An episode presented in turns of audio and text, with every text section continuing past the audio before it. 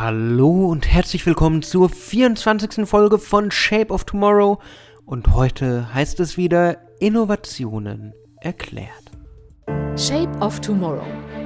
Der Podcast rund um Innovation, Trends und die Zukunft. Mit Innovation Profiler Alexander Pinker. In der heutigen Folge möchte ich mit euch einen Blick auf Innovationen, die sich an der Natur orientieren, werfen. Es geht ein bisschen darum, was wir von der Natur lernen können, wie wir die Erkenntnisse, die seit Jahrmillionen auf unserer Erde sind, nutzen können und wie wir daraus neue Technologien, neue Innovationen und einen Mehrwert für unsere Welt schaffen können. Und die erste Innovation, die wir uns näher angucken wollen, ist das Bioprinting. Bioprinting mag dem einen oder anderen kein Begriff sein, aber was jeder kennt oder jeder zumindest schon mal gehört hat, ist der 3D-Druck. Beim 3D-Druck wird einfach Material genutzt, um neue Dinge zu erschaffen. Sei es Graphen, sei es Stahl, sei es Kunststoff. Man kann Werkzeuge, man kann Bauteile, man kann die kleinsten Kleinigkeiten über den 3D-Druck herstellen. Aber was ist in diesem Zusammenhang denn jetzt das Bioprinting? Das Bioprinting kommt aus der medizinischen Innovation. Und während in der Medizin auch 3D-Druck eine große Rolle spielt, ist das Bioprinting nochmal ein bisschen etwas anderes. Beim Bioprinting handelt es sich um eine Art des 3D-Drucks, der Zellen und andere biologische Materialien als Rohstoff nutzt. Auf diese Weise können beschädigte Organe, Zellen oder Gewebe im menschlichen Körper repariert werden. Und nach aktuellem Stand der Technik kann das Bioprinting dazu verwendet werden, um Gewebe und Organe zu drucken und die Wirkweise neuer Medikamente zu untersuchen. Das heißt, bei Impfstoffen, bei Medikamenten, wo man noch nicht in der Testphase ist, wo man auch Tierversuche nicht äh, starten möchte, wo man noch nicht an Patienten kann, kann man an 3D gedruckten Gewebe schauen, welche Auswirkungen hat es. Aber wie funktioniert der Bioprinting-Prozess? Bioprinting beginnt mit der Erstellung eines architektonischen Designs, das auf der grundlegenden Zusammensetzung des Zielgewebes, oder des Organs basiert. Im Labor verwendet man dafür den 3D-Drucker, der dann das Design, das man gewählt hat, sei es jetzt ein Organ, das man untersuchen möchte, sei es ein Gewebe, sei es jetzt Bänder, in ganz vielen dünnen Zellschichten übereinander legt, um organische Materialien herzustellen. Ähnlich funktioniert es beim 3D-Druck. Auch der 3D-Druck legt Schicht um Schicht um Schicht immer übereinander. Deswegen erkennt man bei 3D gedruckten Objekten immer diese ganz feinen Linien. Und ähnlich funktioniert der Bioprinting-Prozess. Es lässt sich, ähnlich wie auch der 3D-Druck, in drei spezielle Schritte unterteilen, die immer wieder vorkommen. Zuerst ist es Vorarbeit. Vorarbeit bedeutet in dem Fall des Bioprintings, man braucht ein 3D-Modell des zu druckten Organs oder des Gewebes.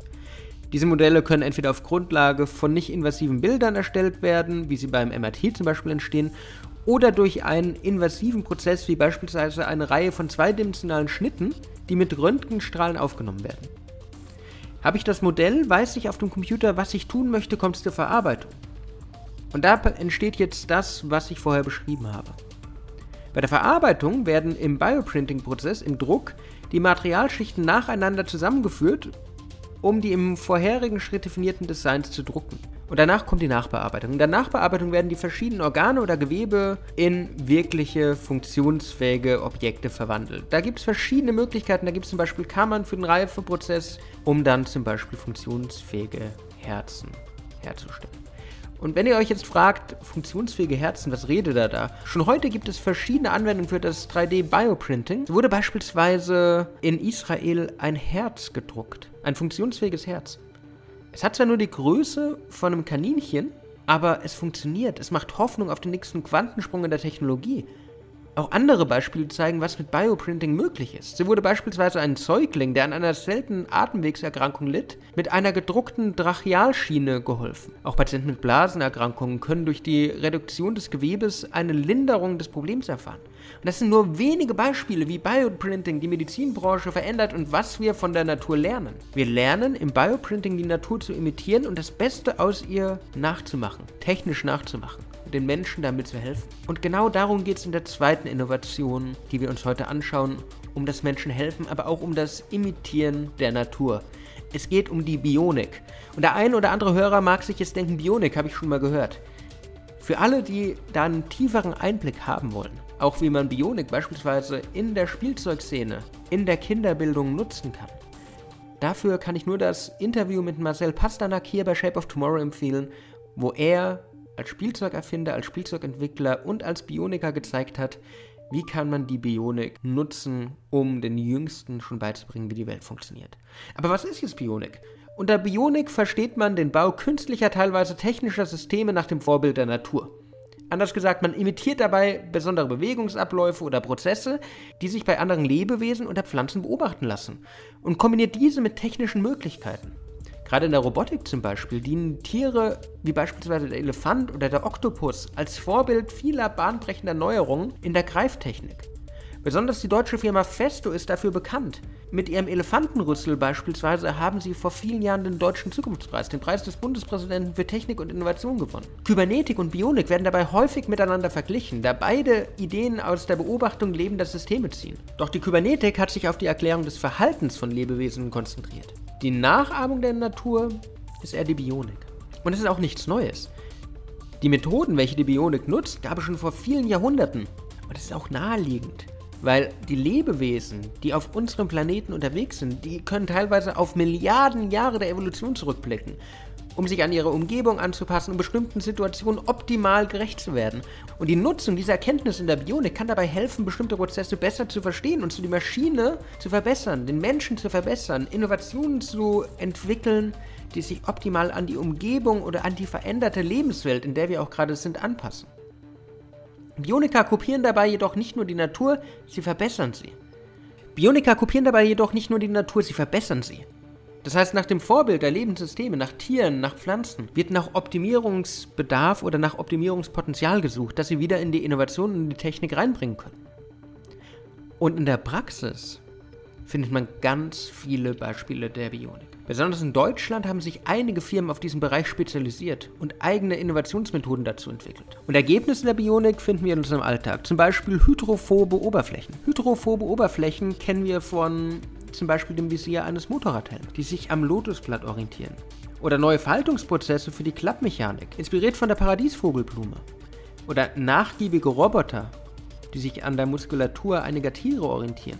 Und besonders zur Optimierung von Prozessen und Materialien gibt es nahezu unendliche Quellen an Ideen. Trotz einiger Innovationsdurchbrüche ist die Bionik noch ganz am Anfang und wird in den nächsten Jahren noch einige tolle Erfindungen und Ideen auf den Markt bringen. Ideen und Erfindungen, die ganze Branchen verändern werden. Und ein Beispiel, wie Bionik eine Branche verändern kann, wie man es nutzen kann, wie man von der Natur lernen kann, um den Menschen zu heilen, ihm zu helfen, ihn zu verbessern, sind die sogenannten Nanobots. Und Nanobots sind die letzte Innovation, die wir uns in dieser Folge anschauen wollen.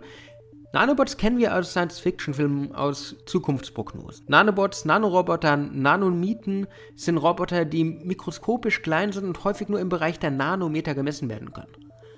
Und auch wenn sich die Forschungsarbeit an den Nanorobots noch in der Frühphase befindet, sind ihre Potenziale schon heute unglaublich hoch. Und in naher Zukunft können sie auf molekularer, auf zellulärer, auf atomarer Ebene arbeiten. Sie können dazu beitragen, viele Durchbrüche zu erzielen, insbesondere in der Medizin. Und sie sind dabei Teil eines aufkommenden Zukunftstrends, dem AI Healthcare Sektor. Nanobots können so ein bisschen als die künstliche Version eines Bakteriums betrachtet werden. Das heißt, in der Entwicklung wieder nach bestem Bionikprinzip, schauen die Forscher gerade, wie bewegt sich ein Bakterium, wie bewegt sich eine Zelle, wie entwickelt sich sowas und wie kann man das imitieren, um es in die kleinen Bots, in die kleinen Nanoroboter reinzubringen.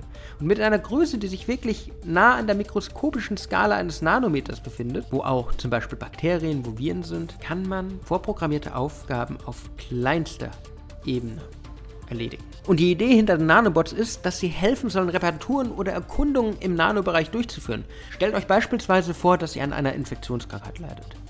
Und anstatt, dass man euch Pillen oder eine Spritze gibt, schickt man einen Nanobot in euch hinein, um die Ursache des Fiebers im Körper zu identifizieren und systematisch mit Medikamenten zu behandeln. Richtig umgesetzt sind Nanoroboter damit in der Lage, eine Vielzahl von aktuellen Krankheiten und Symptomen zu behandeln weil einfach die Behandlung eine komplett andere ist. Wenn ich eine Medizin momentan gespritzt bekomme oder eine Tablette nehme, geht sie durchs Blut. Das heißt, sie wird verdünnt. Mit der Nanotechnologie kann ich sie effizient genau an die befallenen Zellen bringen und diese behandeln. Forscher gehen daher aktuell davon aus, dass die Behandlung mittels Nanotechnologie um einiges effizienter wäre und auch die Nebenwirkungen eines Medikaments abgeschwächt werden können.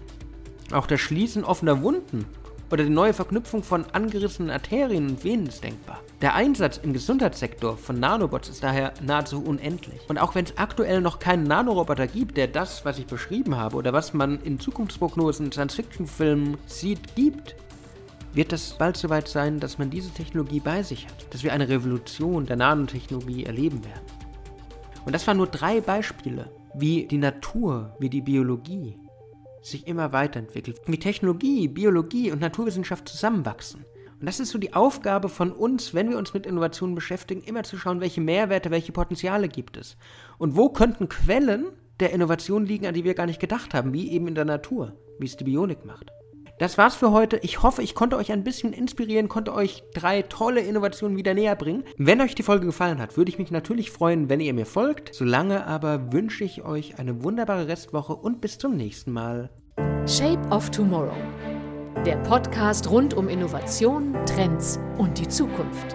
Mit Innovation Profiler Alexander Pinker.